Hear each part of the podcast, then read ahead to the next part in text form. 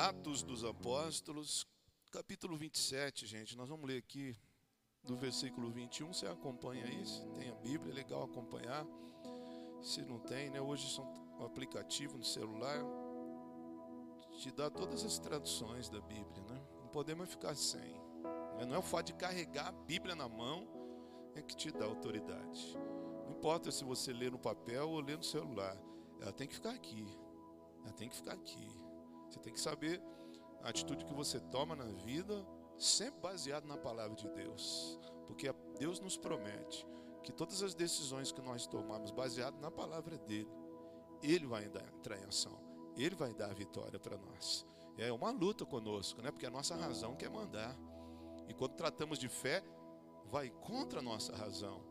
As coisas do espírito vão contra as coisas da carne. Às vezes nós sabemos que aquele negócio tem que fazer desse jeito, mas quando olhamos para a palavra de Deus, ele mostra uma outra coisa. Então seja fiel à palavra de Deus.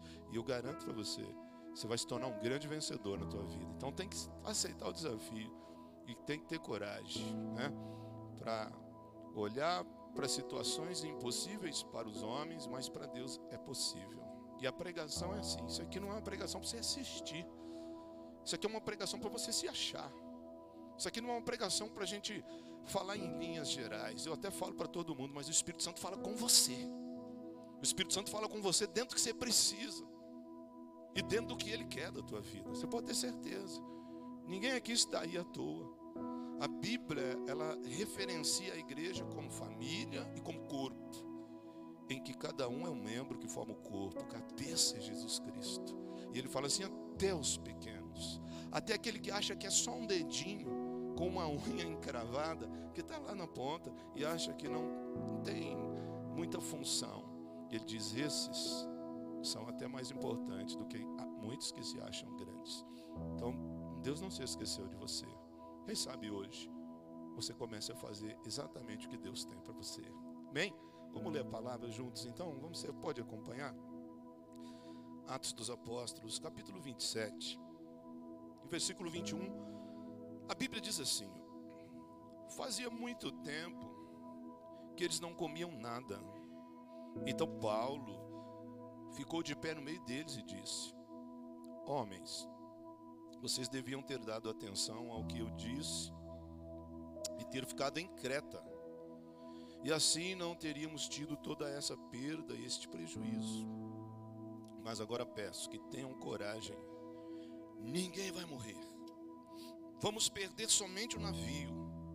Digo isso porque, na noite passada, um anjo do, do Deus a quem pertenço e sirvo apareceu a mim e disse: Paulo, não tenha medo, você precisa ir até a presença do imperador, e Deus, na sua bondade, já lhe deu a vida de todos os que estão viajando com você. Por isso, homens, tenham coragem, eu confio em Deus e estou certo de que Ele vai fazer o que me disse. Oh, glória, amém? Que texto gostoso, né? Que já leva a mente da gente já a imaginar coisas.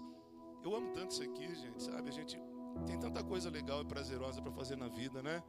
É, tem gente que gosta de passear, gosta de ir à praia, outro bate uma bolinha. Então, tudo isso gera uma, um prazer, faz bem para a nossa alma.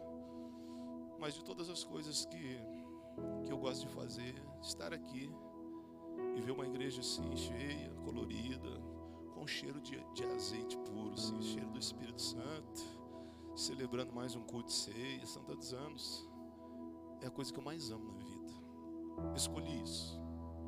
Essa igreja é a DAC, ela não é de agora, não. Essa igreja, ela já tem 15 anos. São, já são 15 anos, né? Talvez essas pessoas, aqui só um pouco mais de um ano, talvez as pessoas chegam aqui, mas de onde surgiu, de onde apareceu de repente? Não, não. Nós estamos no caminho há muito tempo, gente. Eu já sou, vou fazer mês que vem agora 22 anos que eu entreguei minha vida para Jesus. E 15 anos nós temos esse ministério. Essa igreja ela foi aberta no dia 28 de fevereiro de 2006, uma terça-feira de carnaval, o primeiro dia que eu preguei lá. Uma igrejinha que começou com três famílias. Uma igrejinha que era daqui ali, assim, daqui aqui. Sim, a gente pregava assim, o banheiro ficava atrás de mim. E, as, e tem crente que tem uma coceira, principalmente na hora da palavra, né? Dá uma vontade nele de ir no banheiro, eu pregando aqui, concentrar, a pessoa vem que tem que fazer assim, e vai lá, dá descarga. E às vezes deixava eu na pior, né? Eu tinha que pregar lá na frente, lá, ó. É de Deus, gente, assim, ó tinha um filtro com água ali, eu mesmo tocava tudo, eu era o grupo louvor, eu era o, o, dirigente disso, eu era o pregador, eu era o pastor, eu fazia tudo lá, um pouquinho, né, para vocês terem uma ideia. Eu vou pedir para colocar uma foto aí minha, é, vocês terem uma ideia. Tem gente que está comigo desde aquela época. Você pega a Melissa, essa que falou aqui por último agora, está trabalhando no encontro. Melissa, ela tem 24 anos hoje, se eu não errar. E ela, há 15 anos atrás, ela tinha 9 anos. Então é gente que está aqui com a gente 15 anos. É porque é bom, né? Ela é uma menina que fazia guerra de travesseiro na minha casa com as minhas filhas. Que brincava ali, uma menina magrinha, feia. Né? Criança, como essas crianças que correm aí, gente. A Melissa, esperando você pôr a foto aí. Não está achando, não? Pedro não mandou foto? Pedro está aí, eu mandei para ele foto. Você pode pôr aí, que eu quero mostrar um negócio lá. Ué. Ah, vai tentando aí, mas me avisa aqui, né? senão não vai ficar rindo aí. E aí, a Melissa, né, só uma, uma referência, com nove anos, hoje, 24 anos. Mulher, casada, mãe de dois filhos, casa própria, comprou carro, vida profissional, melhor marido do mundo, o Reinaldo paga uma pizza para mim depois tal. É, sabe? Não dá certo, cara. Quando você entende que, que há falhas, quando você entende que problemas fazem parte, Deus não vai errar com ninguém. As coisas acontecem. Então são 15 anos que nós estamos aqui, agora nós estamos assim, num, depois de semear muito, depois de mudar a cabeça, de mudar muitas coisas, eu entendi muitas coisas de pensar a igreja de uma forma mais inteligente, de perder medo de usos e costumes. Né? Então eu queria mostrar uma foto para você ver como que eu estou mais bonito hoje. É, mas é, tá ali, nada aí, né? Pareceu? Ai, ai, acho que eu tô, acho que era de Deus não mostrar, não, viu, meu? Porque então, uma foto aí de um tempo atrás. Não peguei tanto tempo atrás, não vocês iam escandalizar, né? Então, que eu falo assim, o crente, quanto mais tempo ele passa na presença do Senhor, mais bonitão ele fica. Porque ele fica mais cheio do Espírito Santo, fica mais cheio do Espírito Santo, fica mais próspero, fica mais íntimo de Deus. E fica a falar para você uma coisa, hein, meu. Eu vou até fazer a pose aqui para você ver que é eu mesmo, cara. Ah lá, obrigado aí, gente. Então, eu, eu não peguei, eu não peguei tanto, tão Beleza aí, gente? Obrigado, viu? ó, ó lá, gente, ó, igreja, daquele jeito lá, viu? Tudo muito claro, assim, dava até dor no olho, assim, né? Hoje não pagamos a luz um pouco, ficar mais jovem, né? Ficar mais tranquilo, sim. Então, eu, eu costumo falar que Deus me salvou duas vezes. Primeiro, Deus me resgatou do pecado, de um mundo de obscuridade, uma vida ridícula e nojenta que eu vivia, de pecado, sem juízo, Cheguei aqui em Caraguá por causa de uma profissão que eu tenho, aposentei e vim trabalhar aqui, eu, mas eu não tinha Cristo na minha vida. Eu vim de uma família espírita e eu fiz coisas terríveis. Então, meu Deus me resgatou primeiro do pecado. E em segundo lugar, Deus me resgatou da gravata também, me libertou. Obrigado aí, gente. Então eu costumo falar que eu fui salvo duas vezes: primeiro do pecado e depois da gravata. Na verdade, o que eu estou querendo dizer é que nesses anos eu aprendi que ser crente vai além de usar uma roupa. Na verdade, o que eu estou querendo te dizer é que eu aprendi que ser crente não é você andar vestido de terno e de gravata com Bíblia na mão. Que ser crente vai além das coisas visíveis que ser crente não é só chegar dentro da igreja e falar, eu quero aceitar Jesus e, eu, e frequentar uma igreja. Ser crente é ser livre de dogmas, de regras. Ser crente é perder o medo de ser feliz. Ser crente é ser curado. Ser crente é ser liberto. Ser crente é ser perdoado. Ser crente é ser possuidor de uma vida eterna. Mas sobre tudo que eu aprendi, ser crente acima de tudo é ser um líder. Demorei para aprender isso. Eu achei que era só isso. É automático aqui, vai dar tudo certo. Mas não é assim não. Então eu aprendi que para você entender e você funcionar desse jeito, muitas vezes você tem que abrir mão de alguns requisitos religiosos. Por isso que eu escolhi esse texto aqui para falar sobre isso. Eu, desde esse dia, gente, desde esse dia, eu prego todo domingo aqui. Então, a, a, né, a, posso errar todo domingo aqui, ó, 15 anos. Na verdade, já pregava tempos atrás, já porque eu já era um presbítero lá atrás, antes de ter ministério, e já pregava toda semana. Muitas vezes prego no domingo e na, na quarta. Então, todo domingo nós estamos aqui, ó. Abrir mão do pecado, abrir mão de uma vida de que me dava prazer carnal. Porque ser crente também é entender que a partir do momento que você escolhe viver honestamente com Jesus, você é privado de muitas coisas. Não dá para levar as duas coisas. Você é privado de muita alegria, você é privado de muito prazer, principalmente carnal. Senão você não vai chegar onde Deus tem para você. E nós tivemos que abrir mão daquela igreja, nós fizemos a transição da igreja. Nós conseguimos entender que, poxa vida, mais importante do que um terno é um coração limpo. Mais importante do que uma aparência é aquilo que está lá na essência. Mais importante do que como nós fazemos julgar a pessoa pela aparência e como erramos. Porque nós vimos uma pessoa que falava bem, que estava trajado como crente, mas tinha uma vida desajustada e desonesta por trás. E dentro de tudo isso, eu aprendi: ser crente, gente, é ser líder. Esse texto fala de Paulo, que levava uma vida baseada a, a, como nossa, que era um religioso, que era uma pessoa que conhecia a palavra, que era uma pessoa que, que achava que estava fazendo certo, que tinha oração, que tinha conhecimento, que tinha regras, que, que, que seguia dogmas, que, que seguia coisas assim, é, é, oferecidas pelos fariseus e pela religiosidade na época. E um dia ele teve um encontro real com Jesus. E Jesus falou para ele: Paulo, você está enganado, cara. Não é isso, não. Você está perseguindo a minha igreja. Não, não, mas que, que negócio de Deus?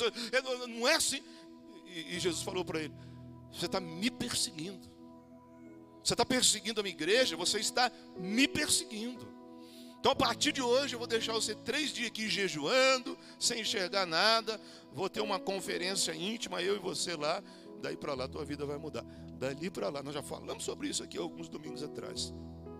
As escamas dos olhos de Paulo, religiosas, foram tiradas. Dali para lá, Paulo foi outra pessoa. E aí parece que tudo mudou, né? Aquele negócio que era fácil se torna difícil, aquilo que era difícil se torna fácil. E ele começa assim a ser uma luz no meio da escuridão. E ele começa a pregar, a vida dele é outra. E agora ele está preso, justamente porque ele entendeu. E agora ele está preso, indo ser julgado lá em Roma, na Itália, pelo imperador romano. Sabe por quê? Não é porque ele sequestrou ninguém, não. Não é porque ele matou ninguém, não. Mas porque ele entendeu que ser cristão, a pessoa tem que entender que vai sofrer retaliações e perseguições, e ele está sendo julgado. E agora, quando ele está indo ali no mar Mediterrâneo, o navio que eles estão sofre um naufrágio.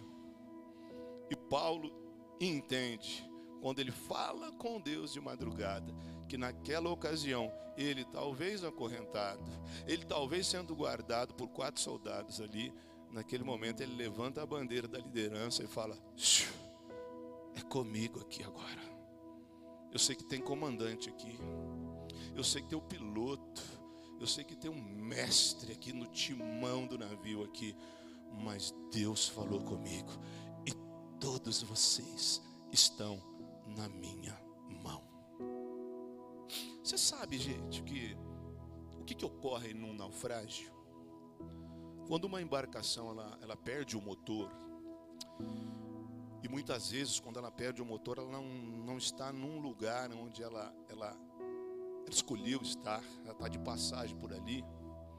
E muitas vezes ela quer fa fazer ali um, um, uma ancoragem, quer jogar âncora, mas o, o, motor deu pane, pifou ali no meio do mar e ela não consegue fazer isso. Então é aquilo que, que, que, que a náutica chama de, de ficar à deriva, sem motor, sem fundiamento, sem ancoragem. E aí essa embarcação, ela vai ficar à mercê dos ventos, da corrente marítima e das ondas. Então o que acontece num ponto como esse, e muitas vezes até afunda. Então nessa hora, às vezes as pessoas acontece. As pessoas estão passeando, aí deu pane no, no, no, no motor, está passando num lugar lá para trás da ilha, e está indo não sei para onde, pá, e, e, na hora a ficha não cai. Mas conforme vai passando as horas, socorro não chega, a noite vai caindo, a comida acabou, porque foi levado só o lanchinho do dia e cai a noite. Aí acontece aquilo que a nossa mente começa a liberar pensamentos psicológicos negativos. Ou seja, a ficha começa a cair, começa a esfriar. Gente, nós estamos em perigo aqui. Nós estamos sendo levados para a costeira, as ondas, a maré está subindo, as ondas estão aumentando, e nós podemos, né? Nessa hora, sabe o que faz a diferença nessa hora? que acontece duas coisas. A mente já começa a produzir pensamentos negativos. Né? Gente, eu, eu, eu, nós estamos em perigo aqui. Será que vai dar certo? O que será que vai acontecer? A desunião acontece. Por quê? Porque as pessoas geralmente têm o hábito de culpar outros quando o problema acontece. Então, numa embarcação ali de 10, 8 pessoas ali, eles começam a se desunir, eles começam a se dividir, colocando a culpa em um e em outro. A grande sacada aqui é o líder. Num momento como esse, é o líder que vai fazer a diferença. Nesse momento é que aparece o líder que coloca ali a, a, as regras de salvatagem, que põe colete em todo mundo e que começa a falar motivar o grupo com palavras de motivação, com palavras para elevar a moral do grupo. E começa a falar: olha, vai dar certo, gente. Amanhã nós vamos estar tomando café em casa. Você pode acreditar nisso. Porque se baixar a moral, a, a, possibilidade de todo mundo morrer é muito grande ali. Então a primeira coisa que faz a diferença, quando uma embarcação ela está à deriva e está a ponto de sofrer um naufrágio, é alguém levantar a mão e falar assim: gente, pode confiar, socorro vai chegar. Então, essa é uma referência que eu faço com o mundo da atualidade. Que o mundo está assim, gente, como uma embarcação à deriva, rodeada por um oceano perigoso, onde os demônios tubarões estão cercando o ser humano com corrupção, com violência, com medo, com ansiedade, com síndrome do pânico, com depressão, com incertezas do que vem por aí. E eu tenho um entendimento profundo nessa palavra, que muitas vezes essas coisas estão acontecendo, porque muitas pessoas que têm uma liderança não estão exercendo essa liderança. Eu entendo por esse texto que, que muitos barcos poderiam não afundar, que muitas empresas poderiam não quebrar, que muitas famílias poderiam estar melhor, se lá naquela casa tivesse um líder aqui que levantasse a mão e falasse assim: Eu sei que a situação não está boa, mas eu falei com Deus essa noite, e Ele falou que eu não entendo nada de navio, mas a mão de todos vocês, a vida de todos vocês, está na minha mão queria tanto que o Espírito de Deus te ensinasse isso aqui agora. Você consegue viajar, mergulhar comigo nesse texto? Paulo não entende. Paulo não é o capitão da marinha. Ele não é soldado do Império Romano. Paulo não tem função de marinheiro. Ele é um missionário. Ele é um pastor. Ele é um presbítero. Ele é alguém que foi levantado por Deus para pregar palavra de Deus. E o anjo, o texto que nós lemos, está aí na tua Bíblia que nós lemos junto. Diz que ele falou assim: Paulo, não se preocupa. 276 pessoas, comandante, o dono do navio, porque até então o comandante, o líder ali, o líder militar ali, político ali, confiava no, no, no dono do navio, mas o anjo, Deus, falou para Paulo: esquenta a cabeça com o conhecimento marinho dele. Essa embarcação toda está na tua mão. Pela não observância deles ao que você falou, pela desobediência deles, o navio vai se perder. Mas ninguém vai morrer, porque você tem que chegar até o imperador. Então eu coloquei algumas coisas, gente, porque a vida está assim, sabe? O mundo está assim, cara.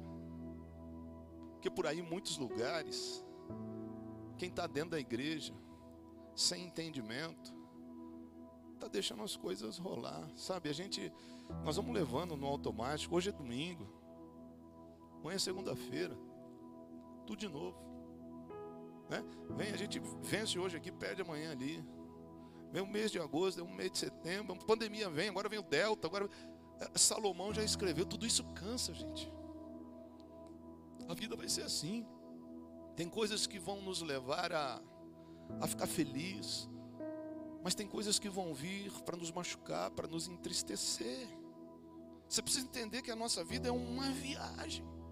Que nós saímos de um ponto e nós precisamos chegar no outro.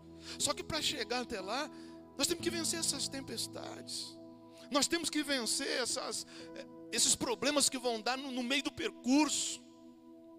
Nós temos que entender que, que existe autoridade sobre a nossa vida, mas a autoridade espiritual maior que tem, que está acima da natureza, que está acima das posições humanas, é a é a posição que Deus te dá como filho de Deus, como filha de Deus, como líder, como sacerdote, como filha de Deus, filho de rei.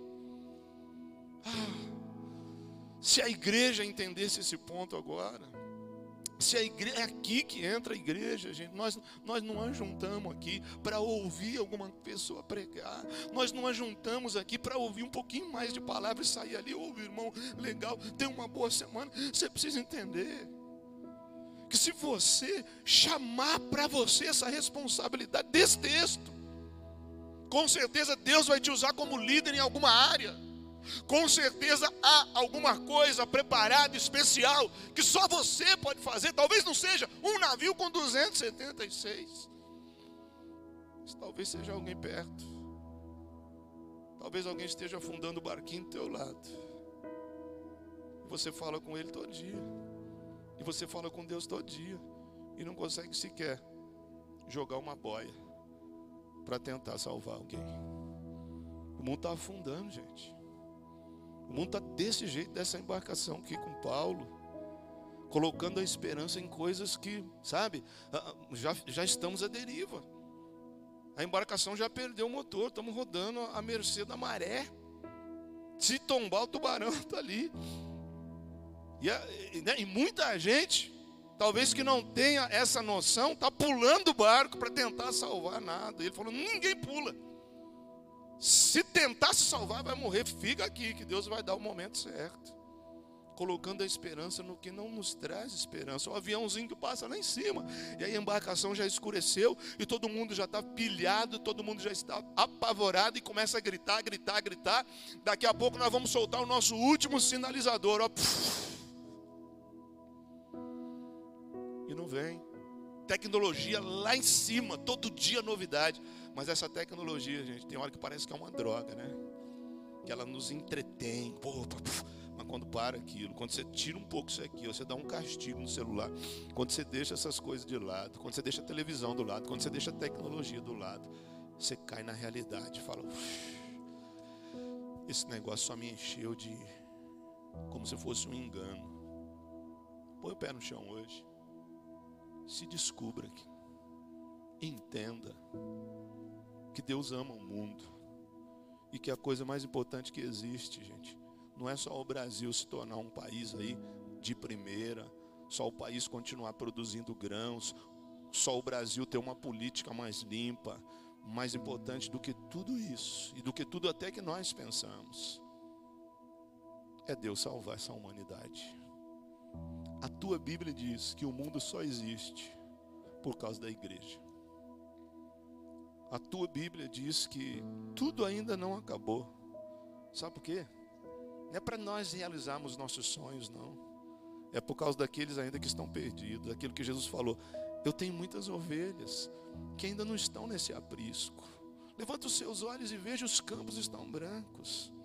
Em outra oportunidade ele viu, olha só quanta gente, doentes, pessoas com problemas espirituais, emocionais, e Jesus fala: quem vai com eles? Quem vai tomar conta desse povo? Eu quero que você veja o que é que Deus pôs na tua vida. Eu quero que você entenda que a regra de Deus é essa. Sabe, nós temos um propósito aqui nessa igreja. Eu não quero que, que ajunta uma multidão de gente para ouvir um ou outro falar. Nós queremos é reunir uma multidão aqui de gente que entende que é líder, que vai impactar o mundo lá fora que vai levantar essa bandeira e falar: olha, aqui eu, nessa escuridão eu tenho uma lanterna chamada Espírito Santo. A tua vida está mal, mas eu sei aonde eu estou indo. Tem um nevoeiro, nós não estamos enxergando nada, mas eu tenho uma bússola chamada Jesus. Eu não estou vendo nada, mas eu sei que eu estou no rumo certo. É isso. Olha,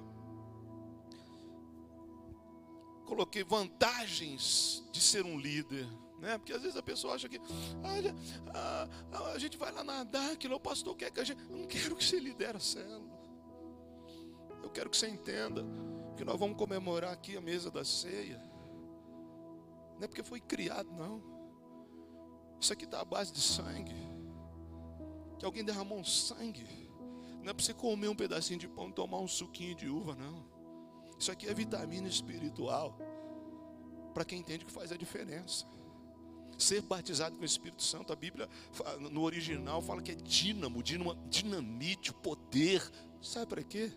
Para você ter coragem de pregar, para você ter coragem de impulsionar, para você ter coragem de orar, para você ter coragem de falar, para você ter coragem de, de liderar, porque o crente ele brilha nos momentos difíceis. Primeira coisa, o líder sabe onde está indo. Deus não quer que você venha aqui para ouvir. O que, que, que, que, você entende? O que, que você imagina? Que Deus quer uma igreja flácida ou uma igreja forte? Como que você entende isso? Que Deus ele, ele, ele envia o filho dele para morrer por nós. Mas dentro desse contexto se cria a igreja que vai salvar a humanidade. Não é Deus que vai salvar. Os anjos queriam isso, Senhor, deixa nós salvarmos.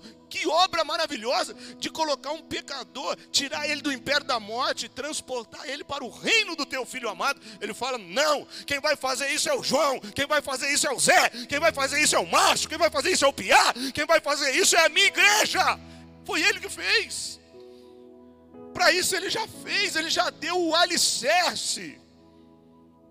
Mas quem constrói é nós. Se não, nós perdemos o tempo. Se não, nós perdemos o propósito. Se não, nós perdemos a hora do relógio cronológico espiritual de Deus, que basta você entender muito pouquinho de Bíblia e de teologia, você já pode perceber que não dá mais não, gente. Vai esperar o quê? Será que eu vou ter que entrar aqui e falar dos problemas que estão acontecendo? Eu não quero falar sobre isso hoje. Eu só quero mostrar se você tiver coragem, do teu jeito, Deus vai impedir que muitas casas e muitas vidas naufraguem, morram e se percam para sempre por aí. Primeira coisa, o líder, ele sabe onde está indo. Olha o texto que está dizendo. Paulo está falando assim, opa, está afundando tudo, tá? o navio enroscou, a a popa está abrindo, as ondas estão quebrando a madeira, nós vamos afundar. Ele fala: Não, não se preocupe, fica tranquilo. Deus falou comigo que vocês estão na minha mão. Deus falou comigo, sabe o que? Que eu tenho que ser apresentado ao imperador romano. Sabe? O líder ele sabe para onde está indo. É, não é, ah, eu, eu quero ser líder. Não, quando você, você assume essa postura, o Espírito Santo é quem te convence. E Deus vai te dar exatamente a visão, a autoridade, a capacitação que você precisa para desempenhar. Eu conheço gente que está sentado na igreja há 15 anos, até agora não tem nada. Até agora não tem experiência com Deus, até agora não tem um testemunho, até agora não tem um milagre. Opa, que será? Você não está vendo que a tua vida vai acabar porque o propósito da tua vida não está sendo feito. É assim que Deus faz. Um passa para o outro. E esse outro, se ele não passar para o outro, ele, o evangelho para nele. E a igreja para. Eu não vou falar para ninguém, eu não quero fazer nada, eu só quero sentar aqui ouvir, assistir. O líder sabe para onde ele está indo. Paulo fala assim: olha, está tá tudo virando aqui. Nós vamos afundar realmente. Só que tem uma coisa, mas peraí, tem tubarão, o mar está frio, as ondas estão altas, a maré está subindo. Mas Deus falou comigo que ninguém vai morrer. Então é essa coragem que o líder tem que ter. Não, ah, mas peraí, a minha família é assim, é porque a minha avó está morrendo, é porque o Covid não sei o quê. Deus falou comigo que Ele é Deus, Ele pode curar, Ele pode libertar, Ele pode transformar, Ele pode salvar, Ele pode fazer. Essa é a vida de líder. Ou nós vamos ver tudo afundar e vamos ficar quieto. Ou nós vamos ver tudo acontecendo e ó. Que perigo. Que perigo. Aí alguém pensa assim, ah, mas eu, eu não sei como é. E Paulo entendia de navio. E Josué sabia alguma coisa de política. Quando ele viu que Moisés morre, Senhor, eu preciso de um milagre. Senhor, eu preciso de um milagre. Senhor, eu preciso de um milagre. Aí Deus fala: Fica tranquilo eu abri as águas do Mar Vermelho para Moisés, e eu vou secar as águas do Rio Jordão para você passar com Israel. Entende isso? Quer milagre na tua vida? Quer experiência com Deus? Vai liderar, vai fazer alguma coisa, vai fazer alguma coisa, Deus vai te usar. Não porque nós somos bons, mas porque pessoas estão morrendo e precisa de líderes corajosos na direção de Deus. E ele fala assim: Deus falou comigo que eu preciso falar com o imperador. Eu não sei, eu vou lá em Roma, tem alguém lá que eu preciso falar. Ah, Paulo, mas aqui, ó, nós estamos morrendo. Já tem um afundando. Fica tranquilo, não vai morrer, vai tomar água salgada. Mas Deus falou, eu confio no que Deus falou. Ninguém vai morrer. Embarcação afunda, navio vai lá para o fundo 276 almas, eu imagino a cena, se debatendo, se segurando em madeira, em, em caixote, em qualquer coisa.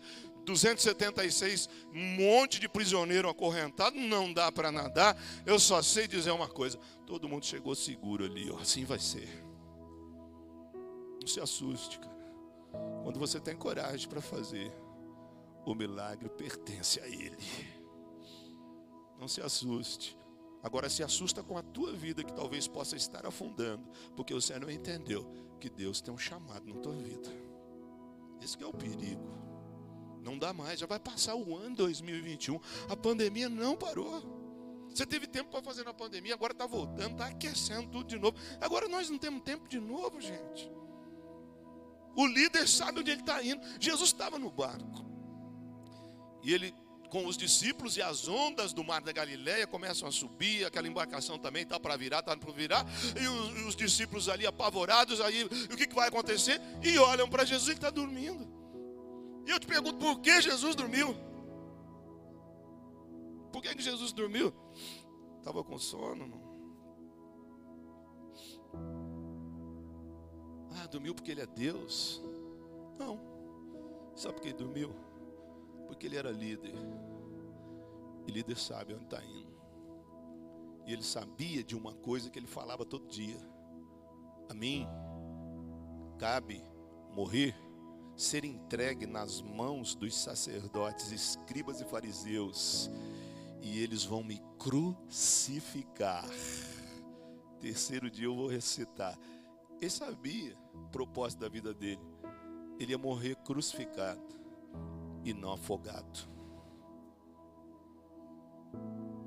Por isso ele dorme.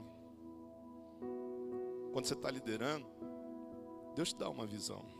Não gosto de falar muito de mim, não, mas Deus tem abençoado tanto que eu não posso também perder a oportunidade. Eu falei dessa igreja antes de acontecer. Não é vamos ver o que vai dar. Deus falou. Deus falou, não é por você não. Tem muito pastor melhor.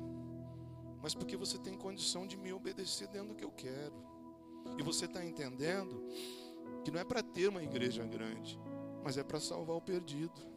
E eu comecei a entender que não era por, não era merecimento nosso, mas era necessidade do reino de Deus que esse tempo vai passar logo e, e, muitas igrejas estão perdendo a oportunidade. O Espírito Santo falou comigo: será um privilégio para você participar dessa última grande colheita. Eu vou salvar a humanidade, já vem aí a grande tribulação, o anticristo já está se levantando. E eu entendi, gente, nós precisamos salvar essa juventude, esses meninos, a, a fornicação, as drogas e o crime está de, destruindo tudo. E quantas pessoas nesse pouco tempo nós temos alcançado, gente. E a igreja está crescendo, porque essa é a vontade de Deus. O Deus ele ama o pecador. Ele odeia o pecado, mas ele ama o pecador. Mas se nós não formos lá, quem irá? Mas nós sabemos para onde estamos indo. Então Jesus ele dormiu por quê? Porque ele sabia do propósito da vida dele. Eu não tenho medo, não, irmão. Só fiz seguro no meu carro, foi, foi obrigado a fazer agora. Toda a vida eu tive coisa, eu sempre confiei em Deus. Nunca foi roubado, nunca bateu, nunca nada. Pode acontecer, pode acontecer, mas eu tenho uma confiança em Deus. Os meus amigos falam, você não vai comprar arma, tá falando, a minha arma a minha arma tem 66 calibre. Eu ando com a palavra de Deus, eu não posso me defender. Eu confio na segurança do céu e não da terra. É assim. Eu confio em Deus. Eu sei para onde eu estou indo. A gente não está fazendo de olho fechado, como eu disse, às vezes as, a serração, às vezes as nuvens, a tempestade, a chuva, a neblina, às vezes ela serra, ela não deixa a gente ver, mas eu, a gente sabe onde está indo, a gente sabe que tem alguém dirigindo o barco, a gente sabe que, olha, meu Deus, será que tem uma pedra ali? Será que eu estou próximo da costeira? Mas tão logo aquele negócio passa, o sol vem e a gente vê que nós estamos indo na direção certa. Porque quem entende que tem um propósito na vida em Deus, para ser alguém, ele vai ter revelação de Deus, principalmente acerca da própria vida dele. Quem é que vai construir uma casa sem saber o que faz? Quem é? Você já viu alguém que vai, ah, vou construir minha casinha tal? Pai, eu comprei a, o, o, tijolo, a areia, o cimento, o ferro, comprei. Ah, sei lá, vou começar a fazer aqui. Ah, põe uma paredinha aqui e tal. Não existe isso. A pessoa, antes de fazer, que seja uma edícula, que seja um puxadinho, que seja uma coisa assim. Ela compra o material, ela sabe o que ela vai fazer. Quem é que começa a trabalhar e não sabe o que está fazendo ali? Você vai ser só secretário, porteiro desse lugar. Mas alguém vai falar para você, ó, você vai atender esse telefone, aquela sala ali é a sala do chefe, você vai estar, tá, todo mundo que chegar ali, você vai ter que apresentar. Todo mundo sabe. Por que, que na igreja tem que chegar e não fazer nada? Por que, que na igreja tem que chegar aqui, um leão lá fora, quando chega aqui, não sei nada. Não sei nada. Deus está falando com você, eu tenho um propósito na tua vida. Você, ei, você que está aqui pela primeira vez, talvez você que está chegando, você que está com a vida parada e vai ficar porque eu derramei o meu sangue para levantar líderes. Eu não levantei uma igreja flácida. Eu, Senhor, te digo: o inferno não vai prevalecer contra a minha igreja. A minha igreja é poderosa. A minha igreja é o maior organismo espiritual que existe na terra. E a terra só existe por conta da minha igreja.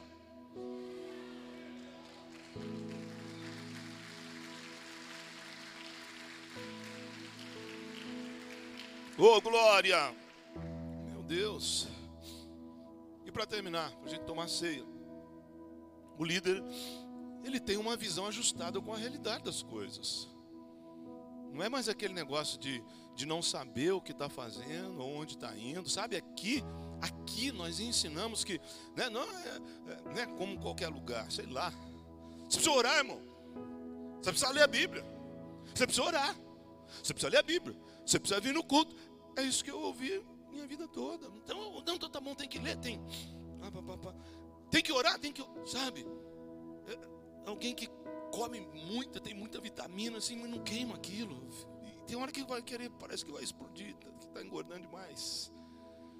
Mas aqui nós temos hábito de falar para você, você tem que ler. Porque quando você lê a palavra de Deus, você fica inteligente.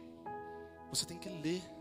Porque quando você lê a palavra de Deus, a tua mente ela é mudada e transformada e o Espírito Santo fala com você e te dá ensinamentos e revelações.